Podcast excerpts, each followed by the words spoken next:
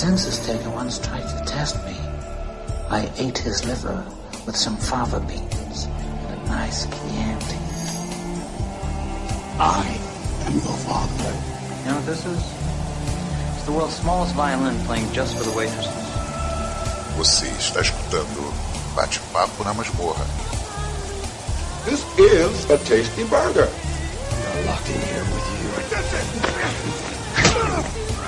You're locked in here with me. Say hello to my little friend.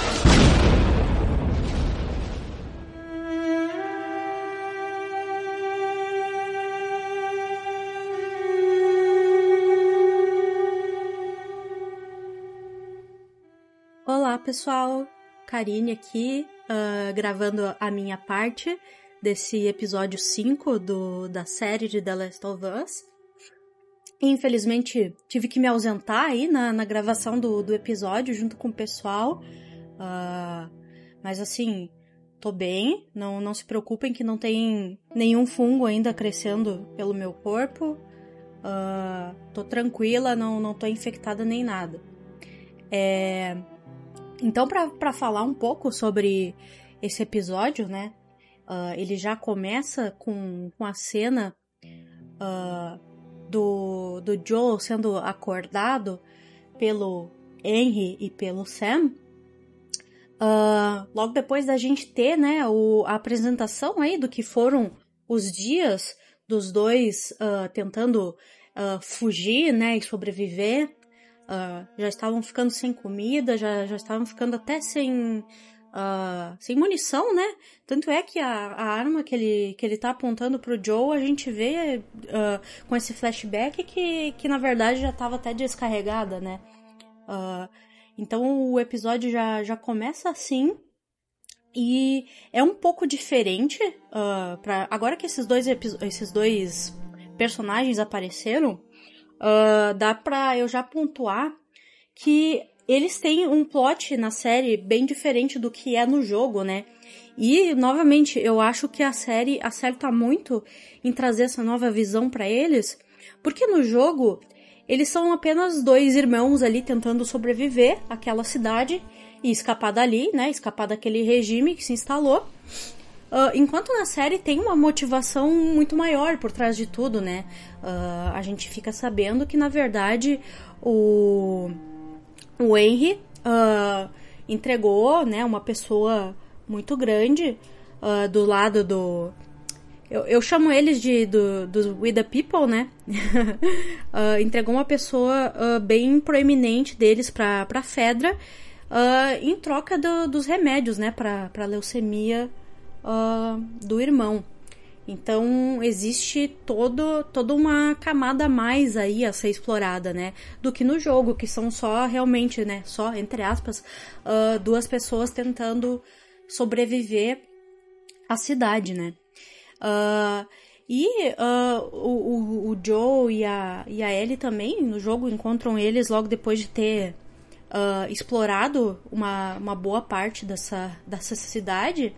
Uh, inclusive a, a, aquele, aquele veículo que tem uh, run, né, corra escrito na frente, uh, que aparece um pouco na série, ele aparece bastante no, no jogo, inclusive o Joe e a Ellie são perseguidos por ele por, por bastante tempo. Mas logo depois eles encontram o, o, o Henry e o Sam. Uh, e decidem uh, sair da cidade juntos, né? Assim como, como é na série mesmo. Formam um, um acordo ali, né? De que o Joe, uh, com, com as habilidades dele, vai conseguir ajudar eles a, a sair de dentro dessa cidade. E, e eles decidem ir juntos. E aí então eles decidem sair nessa jornada juntos. E a gente já começa a ver o início da relação ali da, da Ellie uh, com o Sam. E uma das coisas que também eu achei, que eu, que eu também achei que ficou melhor na, na série, foi a relação do Henry com o Sam. Porque no jogo, uh, ele tem uma coisa muito assim de. Ele ama o irmão dele, sim, ele quer proteger o irmão dele a todo custo. Só que ele não dá muito espaço pro irmão dele ser criança, né? Mesmo nessa situação em, em que eles se encontram. Logo no início, é, os quatro personagens passam por no jogo, né? Por uma loja de brinquedos e tal. E o Sam fica muito feliz porque ele achou um robozinho de brinquedo e tal. E o Sam dá um esporro nele, fala para ele largar o brinquedo e que o combinado é que a gente só pega aquilo que a gente precisa. E aí a gente já vê o semblante triste do, do Sam, acaba deixando o brinquedo para trás. É, porque o irmão mandou, né? E de novo a gente vê aquela coisa, né, de nessa realidade as crianças não podendo ser o que elas são, né? Que, que é crianças. Uh, e eles prosseguem até que eles são novamente emboscados por por por esses milicianos do do do We the People. E uma coisa interessante no jogo que talvez fosse legal ter deixado isso na série, eu não, não sei até que ponto, né, uh, encaixaria, mas tem uma parte em que eles estão fugindo uh, desses, desses soldados e tem, eles tentam subir em uma escada e a escada quebra e o Henry decide uh, deixar o Joe para trás. A escada quebrou logo antes do, do Joe passar e ele decide deixar o Joe uh, para trás. Já tinha passado a Ellie, já tinha passado o Sam, já tinha passado o Henry e a escada quebrou. E o, e o Henry pega o Sam pela mão e fala: Tô indo embora, problema teu. E aí a Ellie fica muito braba e volta pela. Uh, desce, né? Pula pra, pra voltar pra ajudar o Joe. E aí eles precisam abrir caminho da, da forma deles, né? E mais pra frente eles acabam uh, se encontrando de novo com, com o Henry e com o Sam. E existe toda uma um drama ali, toda uma discussão em função do, do Henry ter decidido deixar eles para trás. Mas o Henry dá bons argumentos, assim, que se tivesse Uh, se o Joe tivesse no lugar dele, tivesse pessoas perseguindo e a escada tivesse quebrado, ele também teria pego a Ellie e, e ido embora, né? E o Joe não consegue nem, uh, nem dizer que não, assim, não consegue nem negar. E aí ele segue, e esse caminho é muito parecido com o caminho que apareceu na série, que é por aqueles esgotos. A diferença é que no jogo os esgotos estão realmente cheios de, de infectados, né? Mas aí vai do vai para acompanhar o aspecto jogo, né, da, da coisa. Na série provavelmente não foi tão necessário, ainda mais com, com aquilo que a gente vai ver depois, né, dos infectados saindo do chão. Uh, mas eles passam por aquele lugar onde, onde eles jogam uh, futebol e tal, e, e, passam um tempo ali. Uh, tem, lidam com, com alguns infectados, né, diferentemente da, da série uh, e decidem e conseguem sair do, do esgoto e seguir caminho. E uma coisa que eu acho legal de comentar também, que eu ainda não tinha comentado, é que no jogo uh, o, o personagem do, do Sam ele não, não é surdo. Uh, e essa mudança uh, na série também trouxe uma, uma dinâmica bem diferente, né? Uh, pro, pros dois irmãos, eu achei super interessante. Até depois a, a dinâmica da, da escrita, né, no, no caderninho, junto com, com a Ellie, eu achei que ficou super legal, assim. E no jogo, o restante do caminho deles, uh, é, eles, eles começam a, a atravessar a cidade, né, se esgueirar pela cidade. E tem algumas situações, assim, no jogo que talvez eu tenha sentido um pouquinho falta na série, porque são uh, situações assim bem fofinhas mesmo, né, da, de interações da Ellie com o, com o Sam. Uh, por exemplo, tem uma hora que eles entram em uma casa e eles acham um daqueles brinquedos de atirar dardos e ficam é, meio que brincando, meio que brigando pra ver quem atira mais dardos no, no, no alvo. Ou tem um outro momento em que é encontrada um, um, um caminhão de de sorvete, desses que, que passam na rua, assim. E a Ellie e o, e o Sam perguntam o que, que é aquilo e tal. E o Joe explica, não, quando as coisas ainda eram normais, uh, passava esse, esse carro de sorvete nas ruas e as crianças podiam vir aqui correndo e comprar. E a Ellie e o, o Sam ficam muito incrédulos, assim, não, tu tá, tu tá inventando, tu acabou de inventar isso agora, não é possível que isso, que isso acontecia. Então, para eles, né, o, o, o, mundo de antes parece uma coisa ainda é extremamente absurda uh, com, com a realidade que eles vivem agora, né?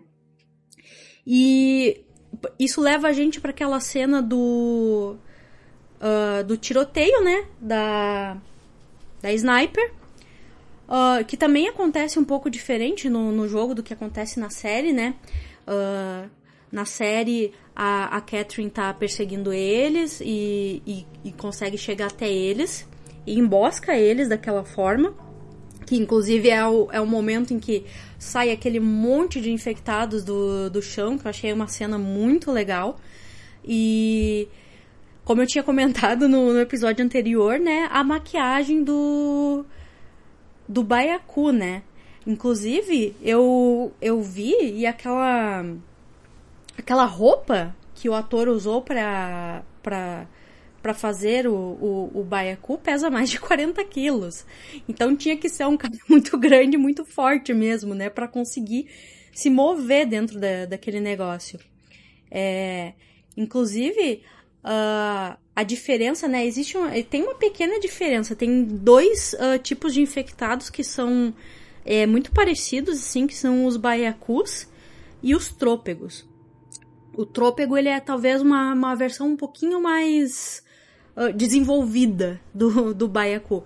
O baiacu é, é esse, esse bicho enorme, cheio de, de, de fungos, uh, muito uh, robusto e, né? e já o trôpego, ele é, ele é muito parecido com ele, os dois são um tipo de infectados assim que na, na, explicação assim do jogo são infectados que passaram muito tempo próximos a locais úmidos assim, por isso que eles têm esse inchaço.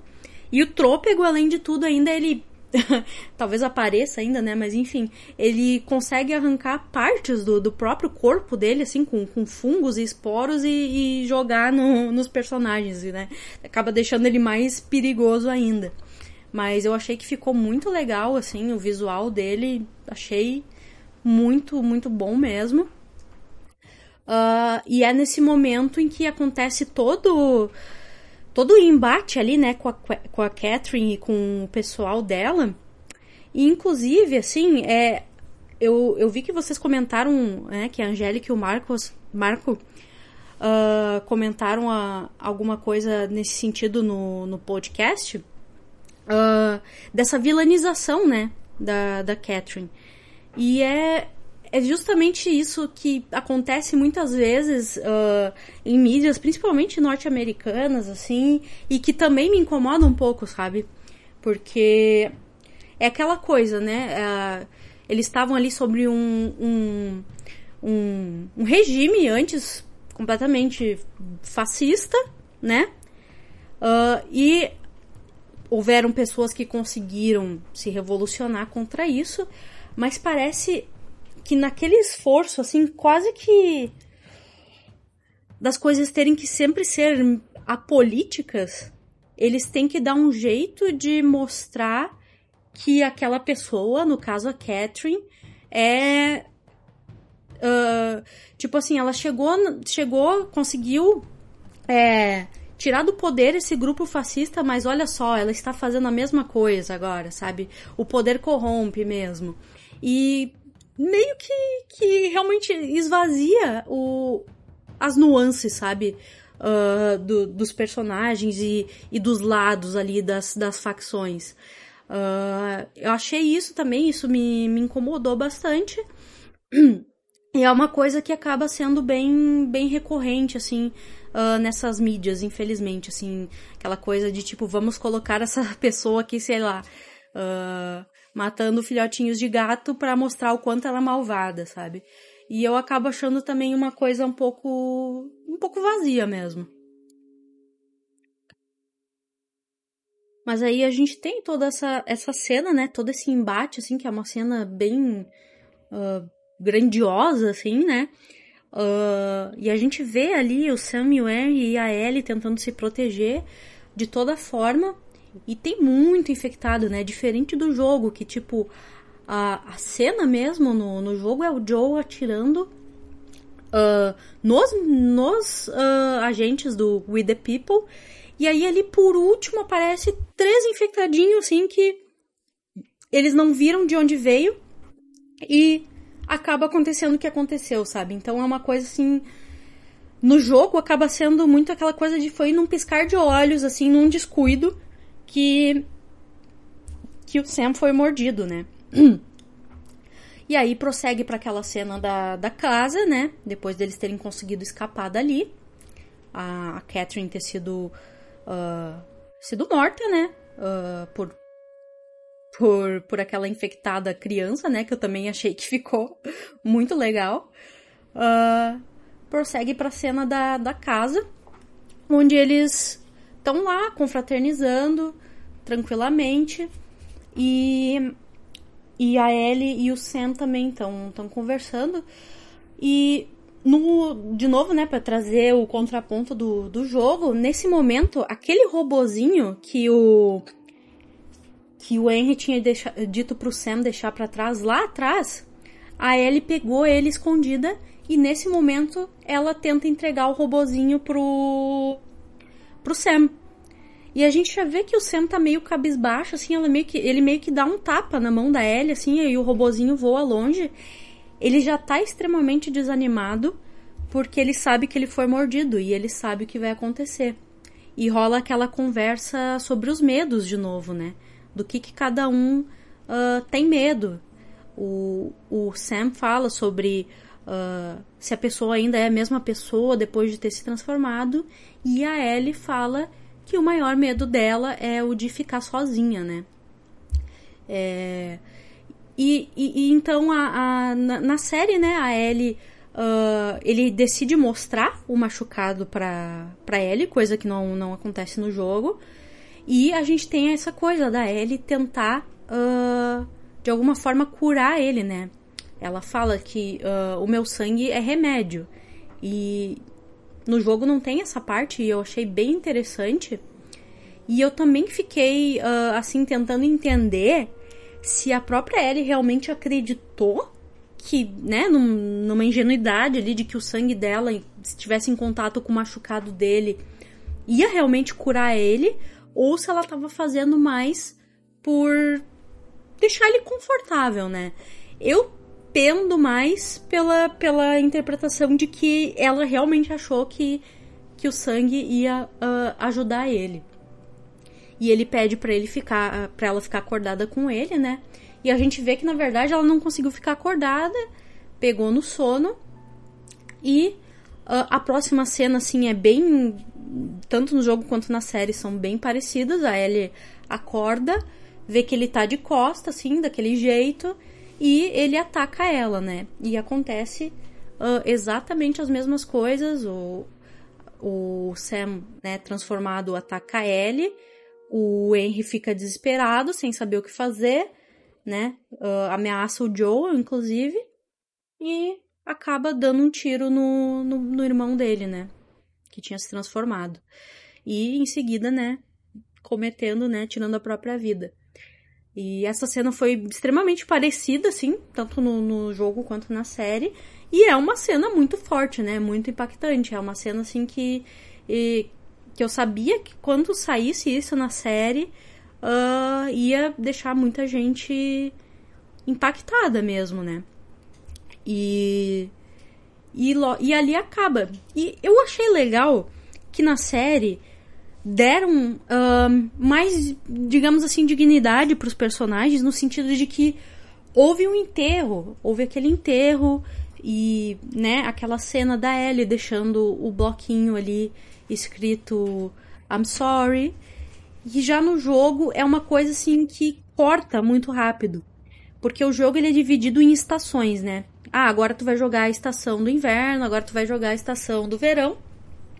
Eles estavam no verão e quando isso acontece, simplesmente acontece a cena do, do tiro, corta para uma tela preta e aparece, aparece assim um, um, título escrito outono. Tipo, aí tu já começa a jogar o outono, né? Tipo uma coisa muito seca, assim, né? Muito, muito rápida. E eu achei que na série uh, essa cena do enterro deu mais dignidade mesmo pro, pros personagens, sabe? Uma, uma despedida, uh, uma despedida deles.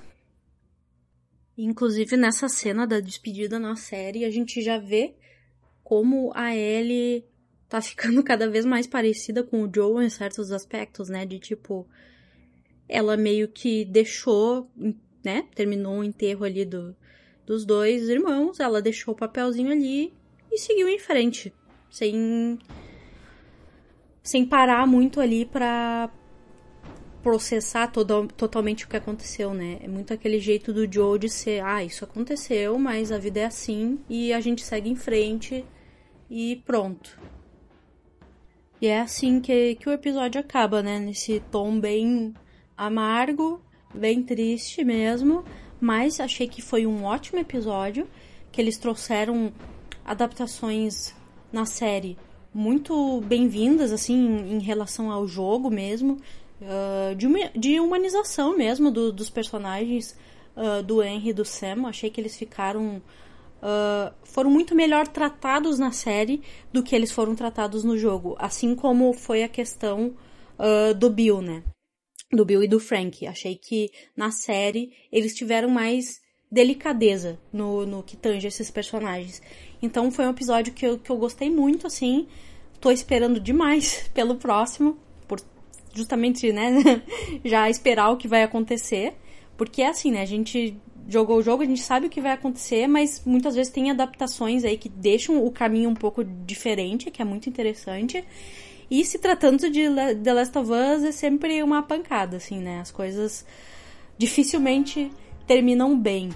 Uh, mas é isso, gostei muito do episódio, tô muito ansiosa pelo próximo e para comentar ele com, com vocês.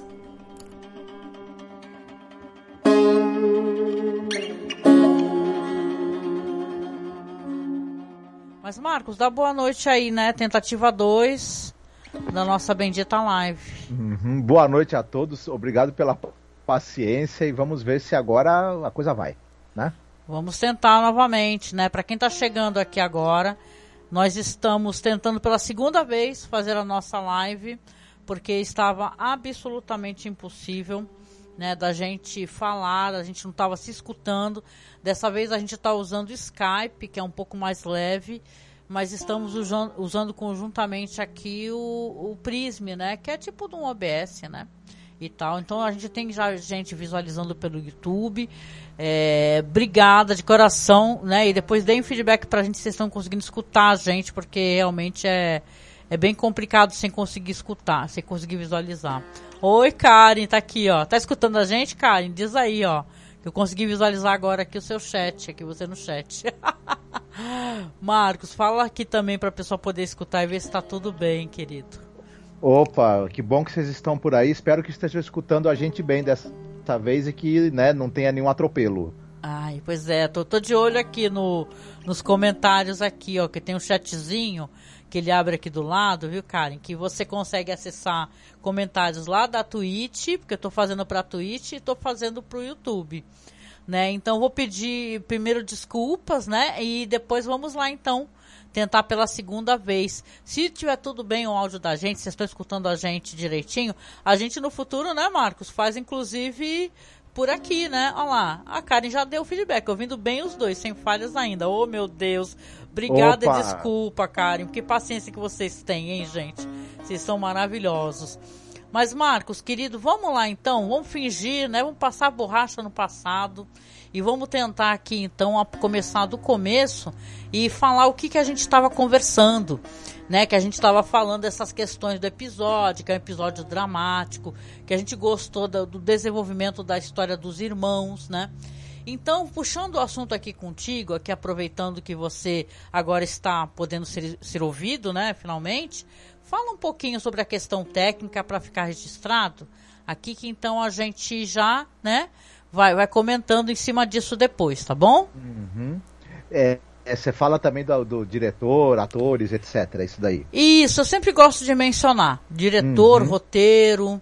É uma coisa legal, né? Atores em cena. Sim. Então, a gente, é, a gente, já tinha falado, é o Jeremy Webb, que é o diretor desse episódio, foi o diretor do episódio anterior também. Na vez anterior a gente citou algumas séries que esse cara dirigiu episódios. E eu aproveitando que estamos falando dele, eu vou citar mais algumas e são todas séries muito conhecidas, que é Umbrella Academy, que eu sei que você gosta, Masters of Sex, Doctor Who, Downton Abbey, por exemplo, o Altered Carbon e aquela série das aventuras do Merlin, que essa é uma série que, eu, que por exemplo, eu gosto bastante. Ah, então é um cara bem é. experiente e ele demonstra uma firmeza, uma competência muito grande na condução desse episódio, né? A gente tinha comentado que estávamos ansiosos para poder ver como é que era a cara desse personagem do Henry, que ele é tão citado e tão odiado e tão perseguido pela Kathleen, né? É. E ele é vivido pelo ator canadense Lamar Johnson. É, ele participou de uma série que é uma série canadense também, que é The Next Step Academia de Dança. Ele tem mais de 100 episódios dessa série que ele participa. Eu não vi nenhum, né? E, hum. Mas ele tá em outras coisas como aquela bomba que é o X-Men Fênix Negra, por exemplo, né? Aí você me pegou, que tem. Se tem uma coisa que eu não consigo acompanhar com a rapidez suficiente é. Ó, minha gata dando ar da graça aqui, ó, que legal. Uhum. Entrou escondida, sem vergonha, né? Então, é, é, as séries, né? São muitas séries, gente. Eu não consigo acompanhar, não. Né? Mas uhum. o, o Lamar Johnson ele fez uma uma participação curta, ela caminhando, uma participação curta e, e, e, marcante, né, Marcos? Sim, o, o, personagem dele surpreende a gente por N razões, né? Pela, pelo, por ele ser jovem, né? Mais jovem do que a gente esperaria e por pelo, pelo dilema moral, inclusive, que é colocado para ele. Então eu acho que o ator ele, ele tá muito bem é, num, num, papel que é difícil, porque ele, esse cara fez coisas que, que faz a gente não gostar muito dele, né? Mas ele acaba gerando empatia na gente ao longo do episódio, né? Embora a gente saiba é, que ele colaborou com a tão odiada Fedra, né? De, uma maneira muito, muito, muito terrível, também muito questionável. Mas para salvar o irmão, que por sinal, que é o Sam, o menino, que é vivido pelo Kayvon Woodbard. E eu não assisti nada dele, é um ator mirim, né? Tem pouquíssimas participações aí no audiovisual. Ele, ele tá numa, numa série que é Seeds of. num filme que é Seeds of Hope. É, a, a, vida do, do Andrew Jackson Foster. Eu não vi, né? Hum. Enfim. E, e a gente pode destacar também que vai aparecer um certo monstro nessa série que é vivido por um ator gigantesco, né? Que precisaria ser para poder estar tá no papel dessa criatura, que é o Adam Basil, que é um ator inglês, uhum. que, é um arma que é um armário, né? É um cara gigantesco, né? Aliás, eu queria até que tu falasse um pouquinho, não sei se tu tá aí com as tuas anotações abertas, sobre esse cara, que é o cara da, da maquiagem prostética, que, cara, que trabalho maravilhoso que esse ator faz, né? De, desse ator, desse maquiador, porque desde Game of Thrones ele faz umas figuras, né? Aquelas figuras é, sombrias, aquele pessoal lá do gelo, né? E tal, né? Que passou-se uhum. a, a, todas as temporadas falando que eles iam chegar, né? E tudo. E é muito legal, né? O jeito como ele faz a maquiagem. Ele inclusive explica, né? Como é que fez essa, esse. Olha, gente, no Brasil, esse personagem ficou com um baiacu. E, tipo, né, o Alan, que é meu colega, beijo pro Alan, se estiver escutando isso daí depois, né? ele falou que tem um personagem que explode. Aí, como esse daí não explodiu, não sei se o Baiacu é esse daí que explodiu, porque hoje vocês estão vendo, a gente tá sem a Karine e o Samir também não conseguiu chegar a tempo, a gente tá gravando pelo Prism, não estamos nem pelo StreamYard, né? Que é o lugar pelo qual eles têm convite. Mas a questão da maquiagem, Marcos, você gostou do, do, do monstro? Né? Porque se tem uma coisa bem feita nessa série são os monstros, né? Caramba. Sim, é, o processo foi assim: eles fizeram o molde de todas as partes do corpo do, do ator, depois com aquela é, clay, né? Aquela massa de modelar específica para o negócio, né? Aquela, é, eles modelaram a criatura, depois fizeram é, as próteses com látex e borracha. Eram próteses que que, por exemplo, era uma prótese para mão, outra para o braço, outra para a perna, outra para o peito, e elas tinham zíperes que você conseguia conectá-las, hum, né?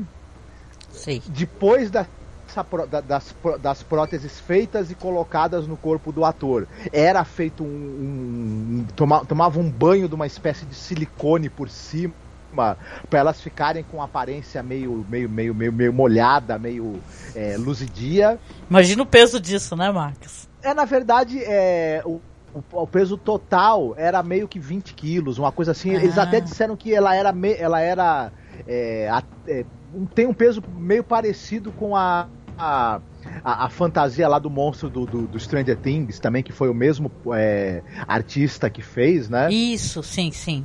Qual é o nome do monstro mesmo? Tem um nome que o pessoal adora desse monstro aí do Stranger Things, que eu também não vi essa última temporada, mas é... é o Vecna. Ele Vecna, fez, isso. Isso. E ele também é, fez o, esse mesmo cara, a gente já comentou, ele fez também o, a maquiagem prostética do Rei da Noite, né? Do Guerra dos Aham, aham, sim, né? sim. Foram feitos depois retoques com é, CGI em alguns detalhes dessa é, maquiagem toda. Aí você teve também todos os, os, os clickers, né? Que também uhum. eles têm tanto maquiagem quanto próteses, né? E houve também, também os, os contaminados é, com maquiagem, também muita gente, era tipo 60 pessoas, uma coisa assim, 40, 60 pessoas. E tem aquela clicker que ataca a Ellie no carro, ah. ela é uma menina.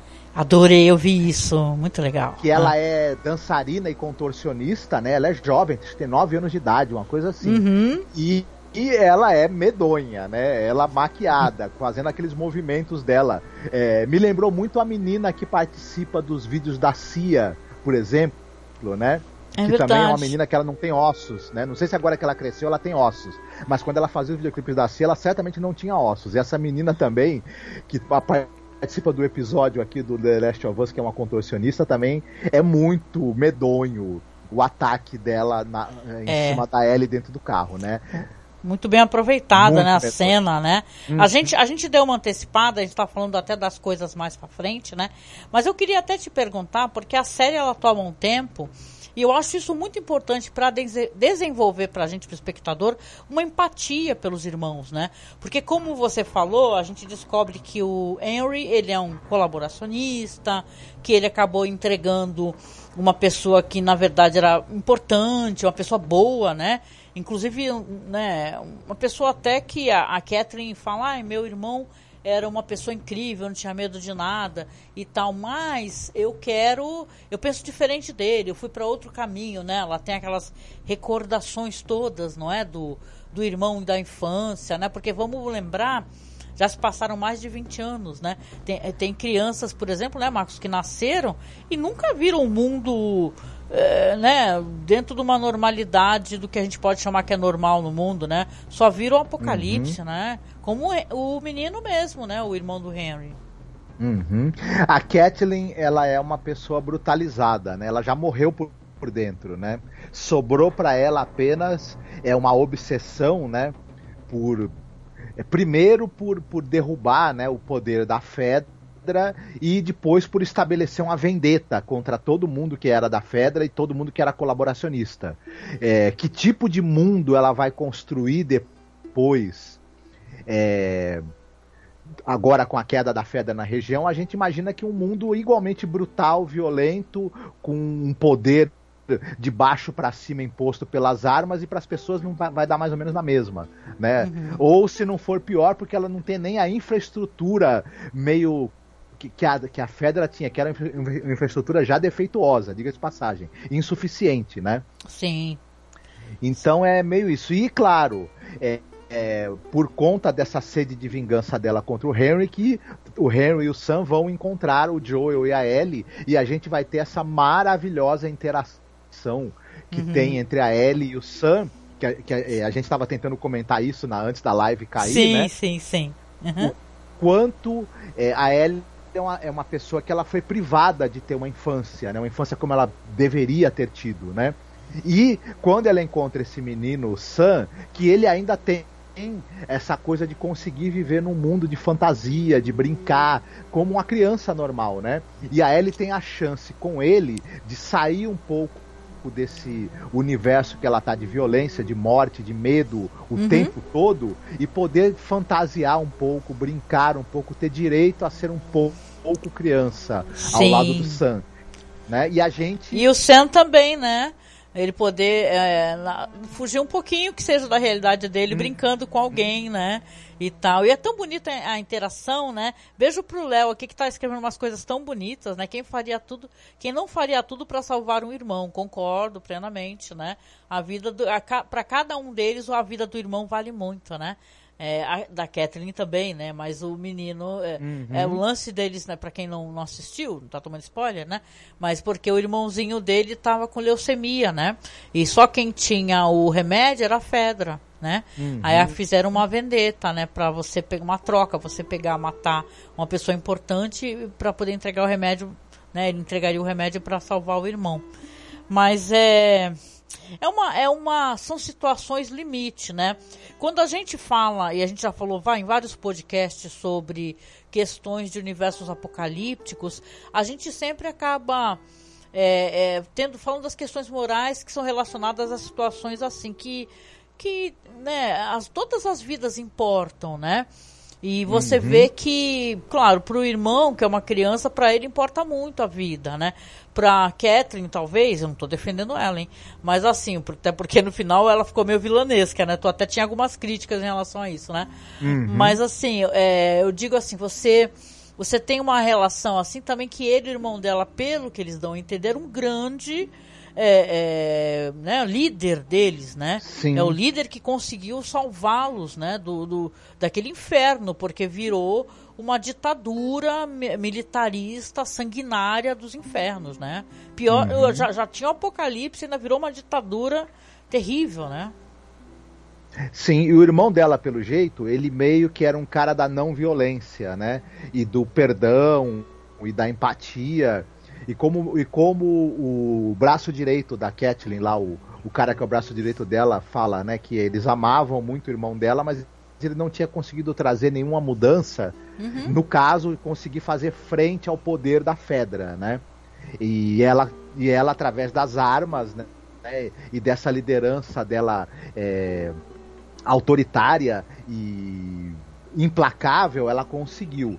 Só que a gente sabe que o preço disso é muito grande. Eu acho a série tem uma coisa também que ela, ela joga esses dilemas morais, mas a partir do momento em que ela dá um, um tons vilanescos para Kathleen e faz a gente eh, simpatizar com o Henry, ela meio que eh, esvazia um pouco essa questão moral do que o Henry fez e o que a Kathleen faz. Quando um fica meio é, uma, uma figura um pouco mais empática e a outra fica vilanizada, a gente acaba a, a série meio que pega essa discussão toda ética e moral do que cada um faz para sobreviver e dá meio que uma curva, né? Sim. E, e evita ela um pouco. Não é também o propósito da série, né? Ela tá mais centrada no drama, no suspense, do que em fazer uma, uma, uma, uma discussão política mais aprofundada sobre é, autoritarismo, sobre guerrilha, sobre essa coisa do fim da civilização e como é que ficam as questões morais ali, quando você precisa sobreviver, né? Uhum. E enfim, mas de qualquer maneira, mesmo que seja de uma, de uma forma não tão aprofundada, essas discussões estão ali. E o custo que se paga, né, por cada coisa. Porque a gente sabe que o Henry fez tudo isso para salvar o irmão, mas, né, não vamos. É, dar, dar o final ainda, mas ele também acaba tendo que pagar um preço que bota tudo isso que ele fez num outro prisma, né, pra gente olhar, né? Sim, sim. Não, eu queria até falar um pouquinho, né? Claro que a história dos irmãos é maravilhosa, né? E a gente quer destacar, obviamente, mas eu acho muito bonito como tem sido a atuação pra mim, que eu já tinha admiração pra essa atriz, a, a Bella Ramsey, né? Que realmente em Game of Thrones a gente brincou tanto com isso, né? Que nossa, Lianinha, né? Chamava ela de Lianinha. Mas ela, ela é maravilhosa, essa atriz. E a questão da empatia, o jeito como ela coloca a empatia, eu acho uma coisa tão legal, sabe? Porque assim, você já percebe, já naquele episódio anterior a esse, que quando ele, ele e ela, né, tiveram que matar aquele jovem que morreu gritando pela mãe, você vê que ela já fica com aqueles olhares, né? Olhando assim, sabe como fazer? A gente vai fazer mesmo isso? A gente precisa fazer mesmo isso? E tal. E não tem como se não tivesse, né? Tipo assim, tivesse arrancando dela assim, os últimos resquícios da, da humanidade dela. E você vê que agora com o menino é a mesma coisa, né? Ao mesmo tempo ela, é, ela é maravilhosa, ela está encantada e tal.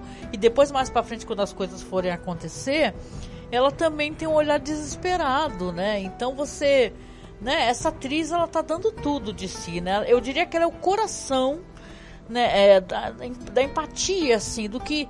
Não que o, o, personagem do Pedro Pascal, o Joe, não seja, né? Mas ele tá mais embrutecido, eu acho que essa é a palavra. Uhum. Ela não, ela tá. Ela não tá ainda. A, a couraça dela ainda não tá formada, né? Uhum. Sim, o, o, o, Pedro Pascal faz um personagem, como você falou, embrutecido, e ele é, tem uma dificuldade não, não só a dificuldade, ele escolhe também não demonstrar os sentimentos dele de tudo que ele sofreu e que ele perdeu também. Acaba fazendo tudo de mal que ele teve que fazer para sobreviver. Aí tem a perda recente da Tess, né? Então o cara tá assim, é, querendo mesmo é se enfiar no seu próprio rancor e no seu próprio mundo, né? Embora essa esperança que a Ellie representa tá mexendo com ele. Já o personagem da, é, da Ellie, o, a Bella Ramsey tem uma possibilidade maior de, de expressar pra gente uma gama de sentimentos né, e de emoções. É, assim, tem muita habilidade dramática, Bella Ramsey, consegue fazer as mudanças de tom com precisão, de uma maneira assim muito eficiente. Uhum. E, e, transmitir todos, todos os diferentes sentimentos ali, né? Tanto aquela, aquela molecagem adolescente e, e responsável e meio, e meio é, desafiadora, quanto também a carga de melancolia, de tristeza e de e, é, desencanto, né? Que tudo que, que, tá, que, que a personagem da Ellie está tendo que viver também traz. E nesse episódio, principalmente, ele marca muito, porque essa jornada da Ellie também é, é, dela descobrir o quão realmente terrível é esse mundo em que ela está vivendo, né? Esse elan vital que ela tem, essa alegria de viver, vai ser muito posta à prova com o choque de realidade. E nesse episódio acontecem algumas coisas que vão é, tornar esse choque de, de, realidade com muitos volts a mais, né? Sim, sim. Não, e a série, ela tomar o tempo que é necessário para mostrar o sacrifício que os irmãos estão passando, né? E ele tentando, achou isso tão delicado, é tão bonito, né? Ele, ele pega, ele dá os, os. Aquilo é.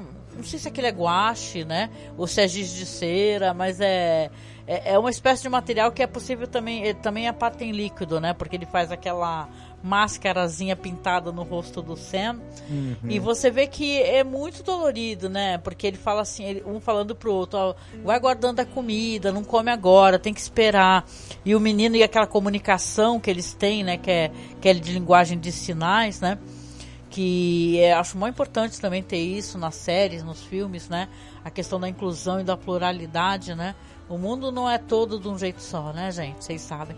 E você tem assim um menino e quando eles têm que sair é quando justamente eles vão se deparar com aquela cena, né, que eu comentei, que é a cena do Joel e da Ellie tendo que é, eles tendo que se, né, se defender daquela galera ali da cidade, né? Então, depois uhum. já vai ter o encontro deles e tal, e as coisas que a gente comentou. Né? Mas sabe que eu estava dando uma pesquisada? Eu achei isso interessante porque se tem uma coisa que esse episódio, para além da questão, inclusive, de roteiro e tal, esse foi um dos episódios mais caros. Não sei se você sabe da de toda a série. Porque é só você ver a evolução do episódio, né? Que ele começa assim, bem baixa fervura, mostrando o que, que aconteceu e tal, tendo outra, coisas por outra perspectiva, né? E depois é esperado, é falado anteriormente que é, eles faziam o que com as pessoas transformadas? Jogavam embaixo da terra né? E Sim. a gente tem um momento lá que o cara mostra pra Catherine, fala, ó, olha aí, ó, você, é o que tá acontecendo, parece que eles estão querendo subir. E aí, e, e, ao mesmo tempo, paralelamente, você tem o Henry, que ele fala assim que, ah, vamos pelos é, dutos, né, subterrâneos. Aí você pensa, né, tudo é preparado pra gente achar que, por um acaso, seria esse o caminho deles, que eles acabariam tendo, tendo que ir pelos dutos e encontrariam uma horda, né? Tal. Mas uhum. o que, que acontece? É absolutamente surpreendente, porque você, você tem primeiro o velho, né? O velhinho, ele descobre que o atirador é um senhor, né? Um velhinho atirando e tal, ele acaba rendendo esse velhinho e sendo obrigado a matar o velho, né? Ele pede, fala, por favor, não, não reaja, né? Mas o velhinho reage do mesmo jeito, né? E ele é obrigado a, a atirar, matar ele, e ele fica num ponto estratégico. Eu achei isso eficiente, assim, não sei você, Marco, na questão de roteiro, né? Porque vai ter o que acontece mais pra frente, que é a, a, aquela horda gigantesca, devido à explosão dos carros, dos veículos que foram uhum. lá cercar eles, né? Porque o velho já passou o rádio, né? Já avisou uhum. que, que conseguiu avistá-los. E aí chega toda aquela galera, chega a Catherine, chega todos os os, mil, os militantes lá, os milicianos lá, não sei o que. E eles, porra, batem o carro lá, acaba o Joel num ponto estratégico atirando. E é uma cena do caramba. Assim, uma coisa que uhum. essa cena tem, que eu acho maravilhosa, é, é toda a, a coreografia mesmo de cena, sabe? De tudo, tanto de, do, do, das pessoas ali que são os clickers, né, que estão saindo. Depois vai sair esse Baiacu, que eu achei uma coisa muito divertida, mas é blooper, né? O nome é inglês, né? Traduziram de blooper para baiacu, né, Marcos? É isso? Exatamente. Sim, sim. Eu achei fantástico, assim, uma cena grandiosa, né, e tal. A personagem vai ser vilanizada de uma maneira quase que inacreditável, porque ela, mas ela meio que já mostrou que era uma pessoa que ia até as últimas consequências. Tu não acha, Marcos? Sim, sim, ela, ela fala, né? As crianças, o, o Henry se oferece para se entregar desde que ela deixe, né, o Sam e a Ellie ir embora, porque afinal são crianças, né? Sim. E aí ela fala que não, ele tá contigo, né? Ou seja, basicamente o, o Henry causou a morte do irmão dela, ela quer matar o irmão do Henry, se possível, na frente dele, né? Ela quer uma vendetta e e também, como, como o Joel matou também um, um, outro sujeito do grupo dela, ela quer também matar a Ellie. E, e é assim, esse tipo de, de, de, de, de comportamento dela vilaniza completamente a, a, personagem, né? Ela já, é ela já se tornou uma pessoa que ela é puro ódio, né? Basicamente, né? É, tá movida é... pelo ódio, né? Sim. Isso, e ela não tem nenhuma condição enquanto líder, imagino eu, de construir algo depois. Não tem como você chegar nesse ponto que ela chegou e depois agora não, vamos agora voltar a uma vida normal e reconstruir nossas vidas. Não volta, né? Mas quanto a essa questão da, da, da cena, eu achei que a, que, que a ação é muito bem dirigida, muito bem conduzida, funciona muito bem, tem todo um, um, um ela vai progredindo dramaticamente em termos de suspense, tudo bem, eu acho que há umas certas, digamos, como é que eu vou dizer assim, há umas certas, é, eles, eles se colocam numa situação muito difícil de sair, estão cercados ali pelo, pelo, pela guerrilha, né? É, mas há umas certas facilitações do roteiro para entregar na mão deles as, as, o que poderia ser o jeito deles conseguirem sair dessa situação. É, tudo bem que o roteiro, ele, é claro, a mão, a arma que a arma que vai chegar na mão do Joe, do Joe é porque ele consegue matar o, o sniper que estava lá é, para impedir a fuga deles, beleza? Uhum. E também é, a saída do, do, do, dos clickers lá ali do subterrâneo para atacar a guerrilha, não é, poder, é, é colocado ali quase como um deus ex machina. Não é, porque isso foi construído antes. Não, é, é isso que eu ia falar, porque né? tem a explosão, né? E explode, isso, o, tem explosão, explode o chão, né? e, né? E tem aquela cena em que o, o braço direito da Kathleen mostra naquele cômodo ali, trancado, que o chão tá rompendo e tem os clickers ali embaixo. Lembra? Sim, foi feita toda uma antecipação, foi sim. Isso. Mas, de qualquer maneira, foi feita uma antecipação, portanto não é um Deus Ex Machina, mas, ele, mas, esse, mas é colocado é, meio que para servir como um, um para ser uma forma deles conseguirem escapar dessa situação que a princípio seria algo que eles não teriam como escapar, né? Mas é tudo tão bem conduzido que apesar dessa facilitação a gente acaba comprando e se é, roendo as unhas, né, com o que vai acontecer e tal. É, nossa, e é muito triste o que vai acontecer, né? Porque a cena é grandiosa, assim, não, não sei se compensa a gente explicar ela assim, detalhe por detalhe, né? Mas é uma cena assim, ela é muito interessante como ela é, é feita, esse negócio dele ficar acertando de longe, ele atira muitíssimo bem, né? O Joel, né? Ele até, é, quando estão atirando neles, ele tá na, ali com eles ainda, fala assim, essa pessoa tá atirando muito mal. Depois, quando ele chega perto, ele vê que é um velho, né? Uhum. E tal, né? E acaba reagindo mato velho, mas ele fica naquela posição, né? E, e ele tá, acaba numa posição estratégica para poder atirar. Uhum. Então você vê que, puta, na hora que eles ficam isolados e você percebe que a Ellie tá para um lado, eles dois estão para o outro e tal, você fala, meu, alguém vai ser mordido aqui. Você sabe, né? Você já espera que alguém realmente vai acabar sendo atingido e infectado, né? Só que, cara, Uhum. é muito triste quando a gente descobre que é. é sei lá, é, é, é tudo muito doloroso. Eu acho que a série, se tem uma coisa que ela sabe fazer muito bem, ela brincar com os nossos sentimentos, as nossas emoções, né? Porque eu acho que o casting foi muito bem escolhido. O menino é uma graça, você vê que eles construíram, não é uma coisa jogada, né, e tal, né? De você ver que eles construíram durante todo o episódio, sem pressa nenhuma, essa proximidade, esse encantamento, o fato dela descobrir como é que ela, como é que é ser criança ainda, não é verdade? E aí você vê que depois, né, quando eles estão sozinhos e eles conseguem é, todos fugirem, né, a, inclusive a Kathleen, ela é morta, né, porque a, no último momento, quando tudo explode, ela, mesmo assim, ela ainda quer matar, né, matar de qualquer Uhum. maneira o Henry, né, e tal, e acaba sendo pega ali Uhum. por um, por um, é clicker, né, eu esqueci o nome que as pessoas Isso, chamam, é. Clicker. É E Clicker. o. Tem a morte também do, do Perry, né? Que é o braço direito dela, que o, o Blotter arranca cabeça dele, né? Aliás, a É saída desse, desse monstro, hein, Marcos? Meu Deus do céu, né? Que coisa impressionante, né? É, é nível troll das cavernas, sei lá, do, do, do Senhor dos Anéis, né? Uhum. É um negócio impressionante mesmo. Sim, e é, e é deve ser muito bacana, né, no jogo, é, muito bacana a- é, até certo ponto, né, quando você tromba com esse bicho no jogo, né, caso você saia vivo, claro, né, Uhum. é, podendo ir para a próxima fase, né? Se ele te pega e te mata, aí não, é- talvez não seja tão legal assim. Mas bacana e, e acaba trazendo também é, a série ela, ela ela tem um caminho próprio dramático que ela está construindo muito bem, mas ela continua sendo feliz em trazer as dinâmicas do jogo também que acabam tendo, tendo servindo para a parte da ação, do suspense, dos confrontos, também adaptando bem né, para o audiovisual, encaixando bem é, com os outros elementos da série. Eu estou gostando bastante. A gente sabe que a HBO é muito cuidadosa, né? Sim. Bom, esse dependendo tipo de quem é o showrunner, né, querido, né? Depende do Ah, showrunner. Aqui você tem o pessoal envolvido mesmo, que envolvido no jogo, né, e tal, né? Não que não Sim. tivesse com Game of Thrones, né? Mas ali você tinha uns- alguns showrunners bem problemáticos, né, e tal, que foram para outro caminho. Mas eu tô, tô lembrando, por exemplo, de Durolar, que é um episódio que me lembrou um pouco algumas pa- né?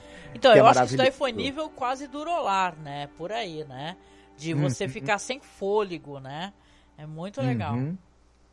Mas o- a presença do Neil Druckmann na produção e, no- e como um dos showrunners da série, ele a- a- as adaptações visuais e das dinâmicas estão muito bem cuidadas porque tem o pai aí, né, do, da- criança, né, envolvido. Tem o pai, é, o pai tá envolvido, né?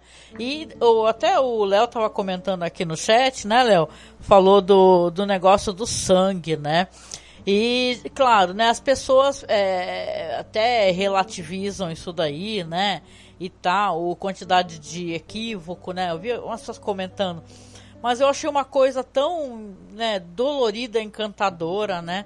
Esse negócio dele ficar tentando se comunicar com ela, se comunica por aquele. É, é daquele brinquedinho, né? Que tu mexe, assim, que tinha, né? Só que ele tá sem a, as bordinhas, né? E ele levanta e vai escrevendo. O, o Sam. E o Sam e a Ellie vão conversando e ele pergunta pra ela, ele fala assim: depois que você vira um monstro, você deixa de ser você mesmo? Né? E eu não lembro o que, que ela responde, eu acho que ela não responde nada, né? E tal, porque ele, ele levanta a, a calça e mostra que ele foi mordido, arranhado, né? E tá infectado. Cara, a, a, a reação dela, né? Que eu, eu levei isso daí, não sei vocês aí do chat, gente. Eu levei isso daí muito mais assim no fato dela pensar em acalmá-lo, né? Porque ela, ela é uma menina inteligente, tudo. Ela entenderia que que os que não é assim. Vamos supor, você tem uma pessoa que é imune, né? Tem gente que, por exemplo, se pegar na, no mundo real aqui, é imune a doenças realmente. Tem gente que to, todo mundo da casa pegou Covid e a pessoa não. Tem gente que pega Covid e não tem sintoma, né? Então é, uhum. é uma coisa parecida, né? Só que, claro, a vacina, a partir uhum. de algo, ele é preparado. Existe um outro, não Sim. sou, não sou uhum. pesquisadora nem cientista, né? Quem sou eu, né? Mas é uma coisa muito mais é, cheia de detalhes. E você tem uhum. aqui a, ela, assim, de, de, coração, né? Isso é tão bonito, né? Ela pega, assim, corta a mão, assim, meu sangue é remédio, é a cura. Cara, isso é muito dolorido, porque você sabe Sim. que não vai funcionar, né? Exatamente. E aí quando a gente no dia seguinte ela acorda e, você, e ela vê que, que ele está ali sentado quietinho, é, apesar de, dela racionalmente entender o que vai acontecer, ela tem um, um, um lapso ainda de esperança, né? É. Que logo em seguida é jogada. Tu acha? Eu, eu terra, acho que ela né? sabia que não ia adiantar, entendeu? E ela falou assim, tipo para acalmar essa criança né? É, eu, sim, eu sim. senti isso, assim, que foi meio para acalmar, viu, Karen? Assim, meio que acalmar essa criança, assim, porque é um momento de muito desespero, né? E tal. Tanto que ele não falou nem pro irmão, gente. Ele só falou pra ela, né? Só mostrou pra ela, né? E tal, né? Então, cara, é muito triste, porque no, no dia seguinte, quando você vê que o menininho tá de costa, essa cena é uma cena super clichê, mas clichê existe, o clichê importa é como você o utiliza, né? É um clichê muito bem utilizado, eu acho, né? E ela tá ali, uhum. acorda, ele tá de costas, né? E tal, e você. Você já imagina, né? Você fala, ih, meu. Infelizmente, alguma coisa ruim tem aí, né, Marcos? Coisa boa não tem, né? Exatamente. E, e logo em seguida acontece, né? E aí, é, quando é, é, tem o ataque do Sam sobre a Ellie, é outro momento muito interessante, muito dramático porque o Henry vai ter que fazer uma escolha, né? Nossa. Ele é que acaba que acaba vendo, né, uhum. o ataque acontecer junto com, com o, o, o Joel, mas a, ele tá com a arma, né, no, nesse momento, o Henry. É. Nossa, e a reação dele, né, é uma reação furiosa, né? Você você vê ele pegar e primeiro ele já pega, já vira a arma pro Joel e vai para lá. Vai pra lá, Isso. não toca no meu irmão. Se tiver que acontecer qualquer coisa que seja, sou eu que vou fazer, não vai ser você, né? Uhum. Ele dá até um tiro de advertência para manter o Joey longe, né? Isso, né? Não chega perto do meu irmão, né? E, e o menino tá totalmente transformado, né? E, e tá atacando a Ellie e ele acaba atacando o irmão, né? E, cara, é, é, olha, é uma cena, é tudo tão rápido como é na vida, né? Parece que tudo na vida também acaba rápido demais, assim. A gente não consegue respirar e a gente não consegue piscar e acabou. Porque no momento que ele dá o tiro no irmão e você já vê o sangue correr, você fala, cara, né? É meu, e acabou, tudo pelo que ele lutou. Ele fez uma coisa terrível para poder salvar o irmão dele, né? Matou uma pessoa importante, né? Uma pessoa que que humanizava outros seres humanos que ficaram embrutecidos, né? E, e vilões, né? E né? mercenários, né? E cruéis. Apesar que, né? Vai saber numa realidade dessa se você não viraria, né? Mas o lance todo é que aí quando ele vê e percebe que nada mais tem sentido e o irmão não tá mais com ele e tal, né? É, aliás, eu faço uma pergunta para vocês aí no chat, respondam pra gente aí na medida do possível, que a gente vai ler as respostas de vocês. É, eu vou fazer uma pergunta: qual o sentido, né? Essa é uma pergunta difícil, mas qual o sentido de permanecer vivo no meio do apocalipse? Que nem, por exemplo, uhum. aquele filme A Estrada. Né? Me respondam aí, como vocês puderem de uma maneira curta. Qual o sentido de estar no, no, mundo, no mundo de inverno nuclear? Qual é o sentido de estar no mundo. É, olha, eu tô falando uma coisa que pode até a pessoa interpretar como, né? É uma coisa negativa, mas eu queria entender, porque as pessoas têm os seus motivos. Será que elas querem restabelecer esse mundo? Acham que existe salvação, né? E tal. Eles já estão 20 anos assim. Né? Respondam aí que depois eu leio antes de concluir, tá? Uhum. O podcast. E você, Marcos, você gostou dessas cenas finais que são absolutamente tristes, né? Uhum. Gostei e, e tem uma rima temática aí, né? Porque a gente teve a perda da filha do Joel, aí a gente tem a perda da Tess. E aí a gente tem todas essas perdas aí que a gente está vendo nesse episódio. E como uma, uma perda se relaciona e alimenta o sofrimento né, gerado pela outra e tudo mais. E tudo isso está relacionado, todas, todas essas perdas, com essa discussão do sentido. Porque essas pessoas que, que morreram, elas emprestavam sentido para a vida de outras, né? É, tanto antes do apocalipse quanto depois, né? Principalmente depois. Sim. E aí a gente vê que o, que, o, que o Henry se vê esvaziado desse sentido, né? Que o levava a querer sobreviver para poder proteger o irmão. E para ele, por exemplo, já não valia mais, né? Já não, já não interessava mais continuar nesse mundo. É, é. Apesar dele, dele dos, dos inimigos que o estavam perseguindo, agora já estarem todos mortos, né? E, e a é. gente Sim, sim, entendi. Pode e isso falar, lança uma sombra também, né? Sobre o destino aí da Ellie e do Joel, né? E como é que, como é, como é que vai ser, né? Daí pra frente, né? O a vida deles, o que, que eles vão ter pela frente e, e, e, que futuro vai ter esse, esse sentimento que o Joel está é, criando dentro dele de, da, da, da, a Ellie seu, seu, a próxima razão e o próximo sentido, né, para ele. Também tem a questão dele encontrar o irmão também. Olha como, como esse tema aí do, dos irmãos ele tá, né, é, é uma, é uma rima temática que ela tá é, perpassando toda a série, né. Verdade. Eu vejo assim, né, eu que não joguei videogame nem nada, que vai ter muito mais disso, né? É, nesse universo que eles estão são, são escolhas difíceis o tempo todo, né? É, é, nível esses universos assim de apocalipse zumbi, né? E tal. A pessoa infectada não tem salvação, você é obrigado a, a, a né, eliminar a pessoa, né? E tal, né? Então, a Karen até tá respondendo aqui, depois a gente vai vai vai ler também, tá? Antes da gente terminar. Obrigada, tá, tô, tô registrando a tua resposta aqui, viu?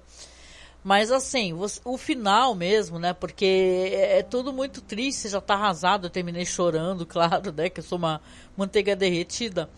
Você vê que eles enterram, né? Os irmãos, né?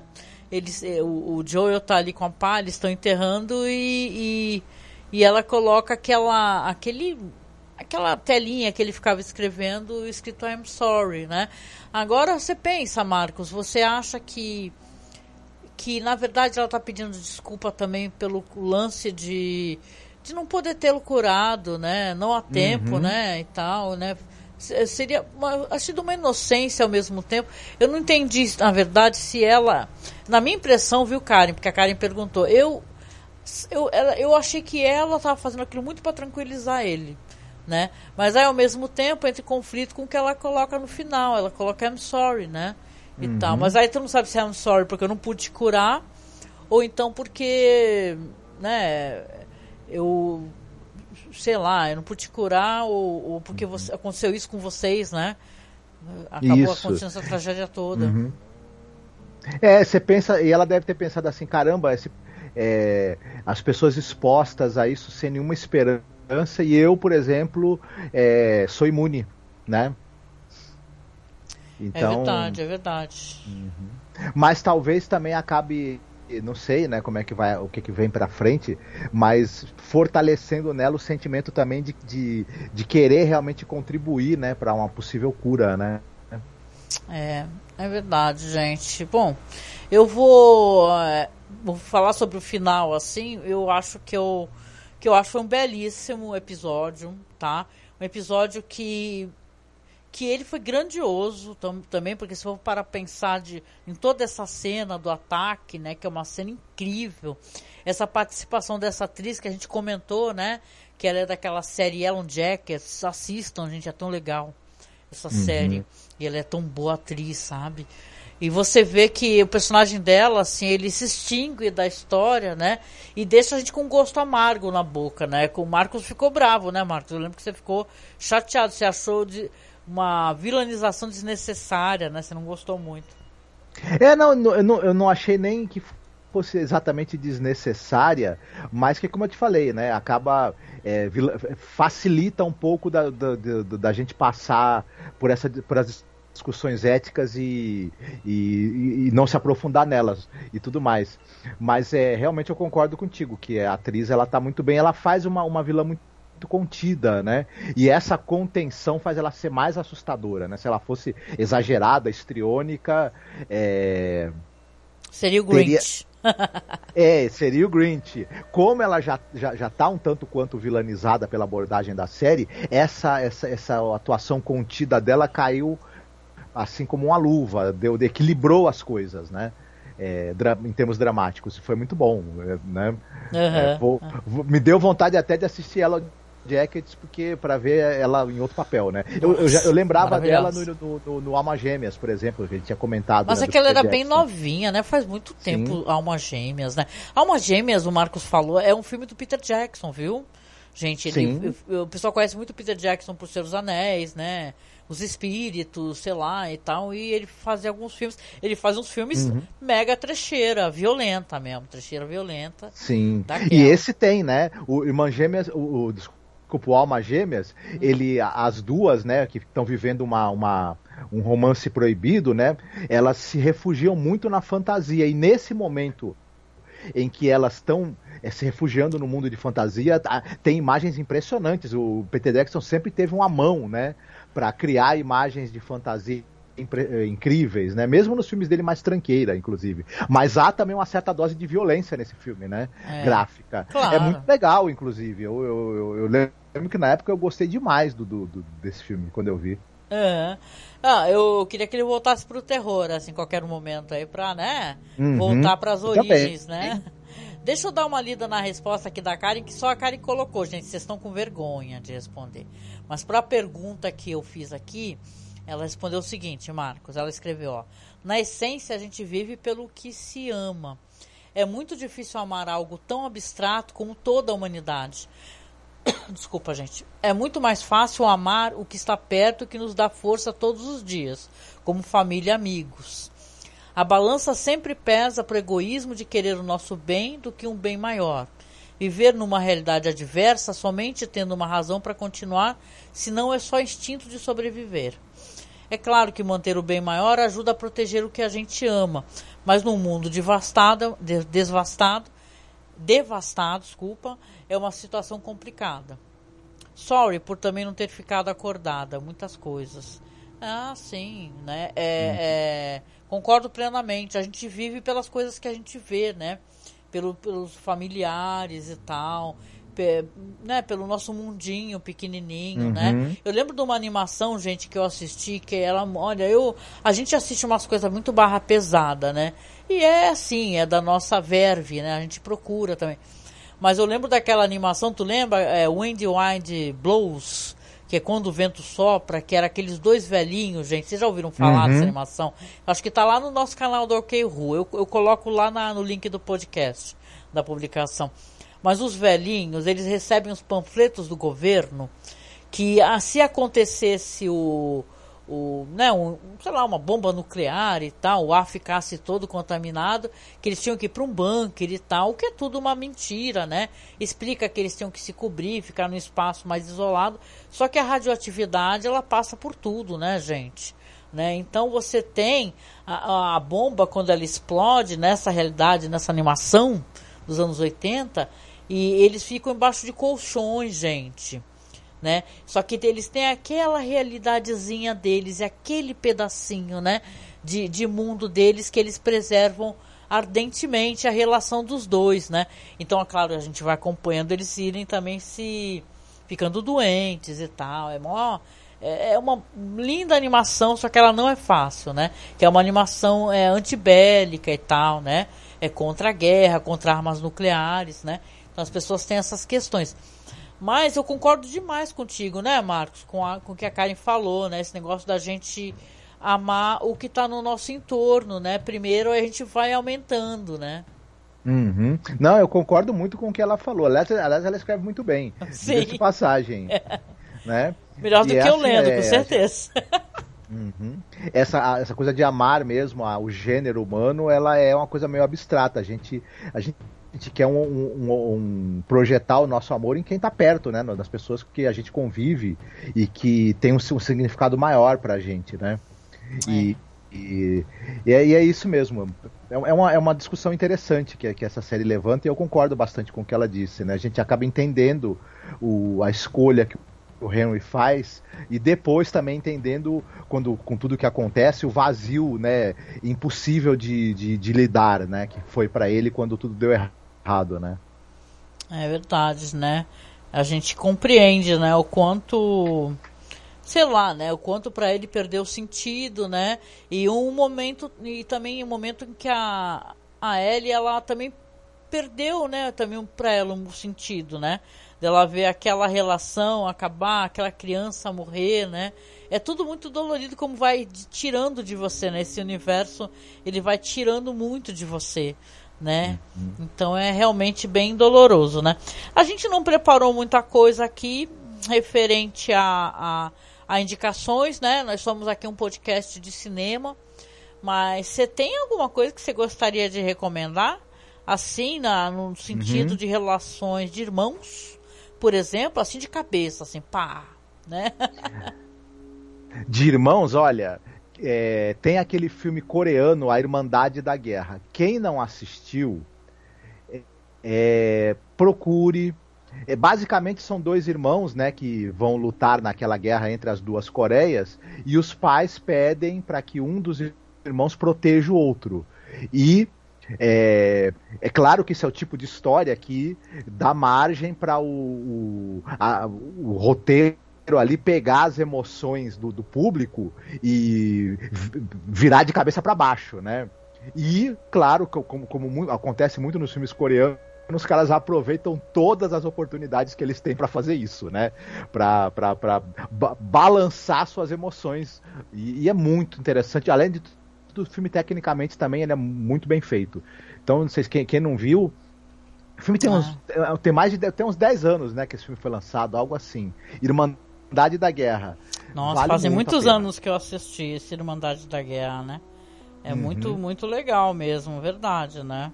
Ah, show de bola, poxa. Então, olha, deixa eu até aproveitar para corrigir aqui. Obrigada, Karen, por avisar, porque, gente, estou é, aqui sem óculos. Aí, a hora que eu tirei o óculos, que meu óculos estava perto, né? E fui ler a tela do PC, meu filho, que tá tipo um metro, meu Deus. Aí, então, a primeira resposta, só aqui fazendo a correção, é da Marta. Tá? Ó, viver numa realidade adversa, somente tendo uma razão para continuar, senão é só instinto de sobreviver. Porque aí a Karen foi cumprimentando, aí pareceu que as respostas foram todas da Karen. Eu fui lendo em seguida porque eu estava sem óculos, Marta. Me desculpa, viu?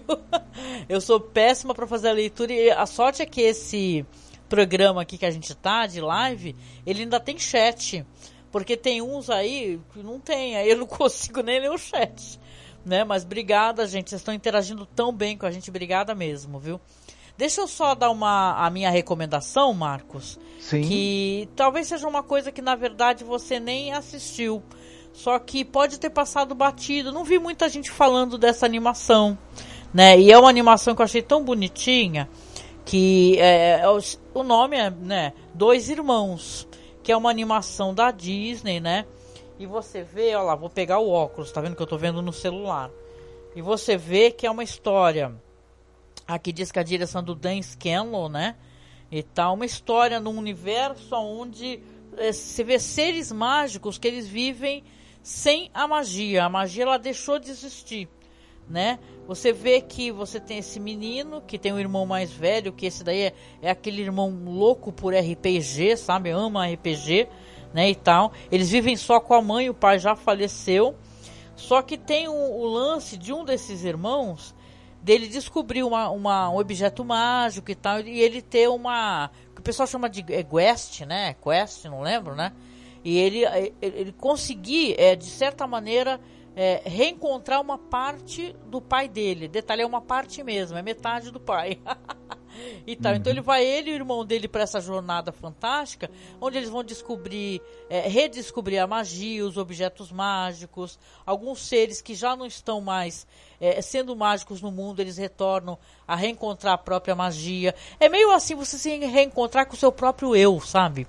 É uma uhum. animação que você pode, ah, você pode até não dar nada por ela, até porque ninguém falou, né? Eu vi pouquíssimas pessoas falando e ela é linda o final é devastador. Então é uma história sobre irmãos e tal, essa ligação que eles não têm muita ligação, mas eles vão adquirindo com o tempo também dentro dessa jornada que eles vão ter que seguir para conseguir falar com o próprio com o pai deles, né, que é um pai já falecido. Uhum. Né? Então é muito bonito, é uma animação lindíssima. Deixa eu ver aqui, não é antiga, gente. Essa animação aqui é uma animação até até ó, é aqui de 2020 tá aqui, ó. Saiu bem no, no, no, meio do caos, né? Pandemia, né, e tal, né? Acho que é por isso que passou meio batido, viu, gente? Né? Mas é lindíssima ver essa animação Dois Irmãos. E hoje não vai ter, então, a, a recomendação de, de games, porque a nossa. Eu falei lá na outra live, mas a nossa querida Karin tá meio doente, não pôde, não pôde participar. A gente deseja melhoras em breve para ela, né? Um abraço muito apertado se ela nos escutar. E o Samir também está com a agenda lotada. Então ficou apenas esses dois velhos não gamers aqui para falar com vocês, tá? E é isso, né, Marcos? Né? Eu, queria, eu queria só dar um recadinho breve aqui, rapidinho. Você acha que quem nasceu para clicker nunca vai chegar a Baiacu? Olha, eu não sei. Para as pessoas, pessoas refletirem, viu? A pessoa pode chegar a Baiacu, mas dizem que se Baiacu explodir é melhor ser clicker, né? Sei lá, não sei. Pessoa que jogou o jogo nesse momento me odiando, né? Mas eu, assim, é, eu queria só dar uma, uma dica. Para quem puder, gente, né? eu sei que não é todo mundo que tem conta lá na Twitch, mas quem tiver conta, quem não tiver e quiser fazer também é legal, gente, porque eu descobri que você pode ficar escutando a Twitch no celular e, e você minimizar, navegar em outros, em outros, é, tipo assim, porque o YouTube é assim, quem tem celular sabe. Se você fechar aquela janela ou minimizar, meu Deus, fechou o YouTube, né? A Twitch não, se você mexer no minimizar e botar, fica uma janelinha bem pequenininha e você pode escutar a pessoa conversando de boa, Marcos. Eu adorei isso. Né? Ou seja, se eu tiver ao vivo, a pessoa me escuta, mas pode navegar, pode mexer no WhatsApp, pode mexer no Twitter, no Facebook. Uhum. A Twitch é bem mais legal. Eu tô aqui fazendo propaganda da Twitch, não me deram um centavo para isso, tá? Mas é porque agora a gente tá com um canal lá, por enquanto tá no meu nome, tá? Angel Masmorra. E eu vou fazer a partir de amanhã, vai ser toda terça-feira, um podcast sobre a série Hannibal, tá? Não sei se vocês gostam dessa série maravilhosa. Para quem não conhece, quiser fazer a revisão junto comigo, é uma série que é um spin-off daquelas histórias do Thomas Harris, né, Marcos? Que é dos livros, tem o Dragão Vermelho, tem o Silêncio dos Inocentes. Então são histórias que contam, claro, tem a Starling, tem a história do Will Graham, que são alguns detetives que vão ter é, contato com esse serial killer chamado Hannibal Lecter, né? Eu tô falando, as pessoas devem estar achando engraçado, né? Mas eu vou, a partir de amanhã, eu vou fazer a introdução e eu vou comentar toda terça-feira, gente, um episódio, né? Então, uhum. amanhã eu vou fazer a introdução sobre a produção da série e tal. E vou comentar também, acho que um pouquinho sobre o primeiro episódio. E vamos, uhum. vamos, né? Não sei se o Marcos vai poder participar. Eu vou, a princípio, fazer sozinha. Por isso que eu acabei tendo que retornar a fazer a live hoje porque amanhã eu já tô com coisas para agendar das uhum. minhas, né, para Twitch, que é que é só para quem não segue na Twitch, gente, não vai sair pelo YouTube.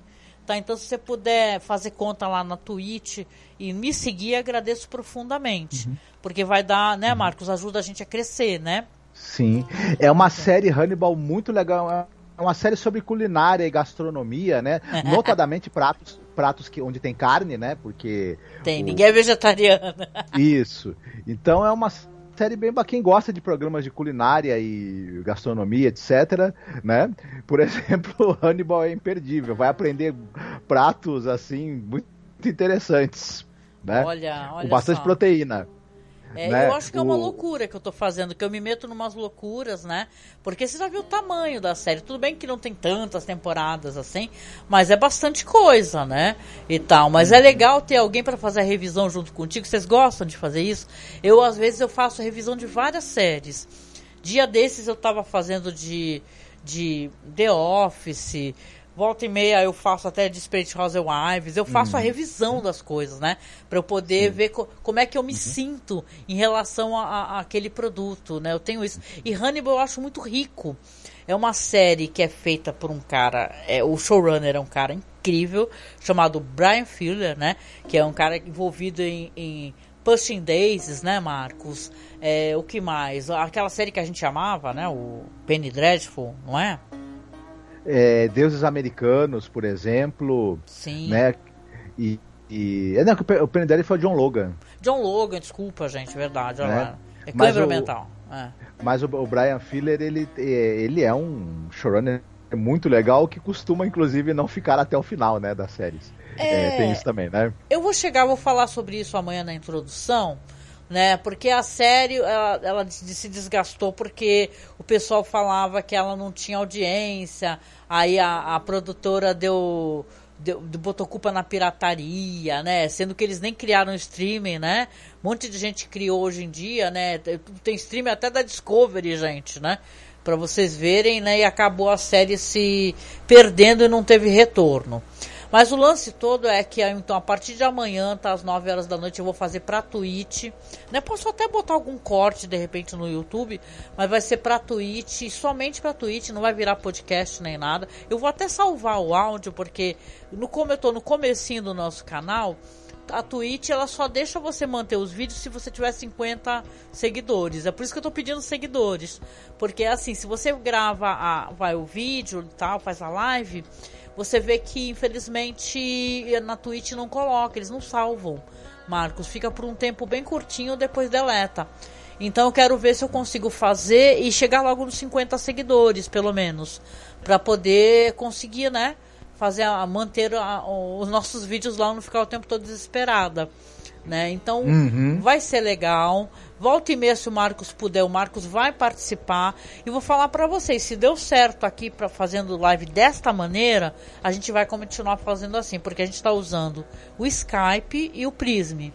Né, que aí eu tô captando o áudio do Marcos do Skype pelos meus fones de ouvido e o meu microfone aqui que está ligado numa mesinha de som é, pelo aplicativo do Prism, né? E ele conecta diretamente na Twitch e no YouTube. Mas as próximas que eu fizer, a não ser que sejam de The Last of Us, serão só para Twitch. Então, sigam a gente lá, tá? Quem puder, siga a gente. Se você é jovem, que a gente não é jovem, então a gente não é bom de jogar videogame, né? Eu até pensei em jogar um Epsi aí, fazer uma como é que chama, emulação, né? Jogar um Tomb Raider e tal, mas, cara, esse PC meu, é... não à toa a gente tá fazendo essa campanha do notebook, gente. O meu PC, ele é sacanagem. Eu, eu, eu até perguntei pro Marcos como é que eu consegui editar tanto vídeo, porque do Além da Imaginação é vídeo editado, é os vídeos editados do podcast. Ah, obrigada, cara, obrigada. E então vai ser legal poder fazer isso daí pra Twitch, né? É uma coisa nova. Quem me incentivou foi o meu amigo Alan. Ele tá lá na Twitch como o tio Alan. uhum. Ele que me incentivou. Falou, ah, Angélica, faz na Twitch, pô. Twitch é bem mais fácil de você conseguir mais seguidores e tal. Aí eu falei, ah, tá bom, né? A gente conseguiu com muito sofrimento. Chegamos a um pouco mais de mil aqui no YouTube, né? Então vamos pra Twitch, vamos pra Twitch também, não tem problema. Vai ser um projeto só pra ele. E lembrando que a gente vai fazer um projeto de falso true crime lá na Twitch. Eu já até divulguei o vídeo aqui no YouTube, vai ser bem engraçado. E esse daí vai ter a participação do Marcos. Tá? A gente vai começar a fazer Exatamente. essa... Tu já escolheu o dia já, Marcos, que a gente pode fazer isso? Ainda não. Que, sei lá, a gente vê direitinho, tá? Hum. Mas a gente vai hum. deixar. Eh, vai ser essa semana, vai ter um já. Com certeza. Vai ser esse papo assim. Vai ser um sorteio ao vivo, assim, de temática. É tipo assim, não pode ser um true crime, é tudo de mentira. Não à toa o, o, subtítulo do podcast é só mentira e papo furado, né? Tanto, e o nome dele é Caô Crimes, né? Porque é só mentira. Então a gente vai. É um exercício de storytelling, né, Marcos? Né? Da gente, uhum. tipo stop. Sabe quando você jogava stop? Quem é velho aí? Aí você tem que inventar as coisas. Só que em vez de palavras ou letras, uma fruta que começa com M vai ser um crime que aconteceu, sei lá, no Corcovado. Entendeu? Exemplo, né? Aí a gente vai ter que aprender a executar isso daí. Então é uma brincadeira que a gente vai fazer. Então, mas vai ser pra Twitch também. Então, se você puder, nos siga lá, tá? E com isso, eu vou encerrando a live. Agradecer de coração quem teve a paciência. A gente, vocês são muito foda. Obrigado. Teve a paciência de. Você nem pode falar foda aqui, gente. Olha eu falando de novo. Né, de, hum. de, de no, é, voltar pra cá, né? Vocês são demais. Já falar, chamar vocês de foda de novo, não pode Mas vocês são demais e obrigada de coração. Isso também vira um podcast, com toda certeza, vai pro site. Eu vou colocar os links do que a gente falou, tá? No podcast. E sigam a gente, tá? Sigam a gente nas redes sociais. É só procurar Masmorra Cine ou Masmorra Cast. E quem puder entra na nossa campanha, entra no Padrinho ou no Apoia-se, ou manda um Pix pra gente, porque a gente está juntando dinheiro. A gente é pobretão mesmo, estamos passando chapéu, né? Estamos juntando dinheiro para poder comprar um notebook, tá? Esse dinheiro vai lá para a Caixa Econômica Federal.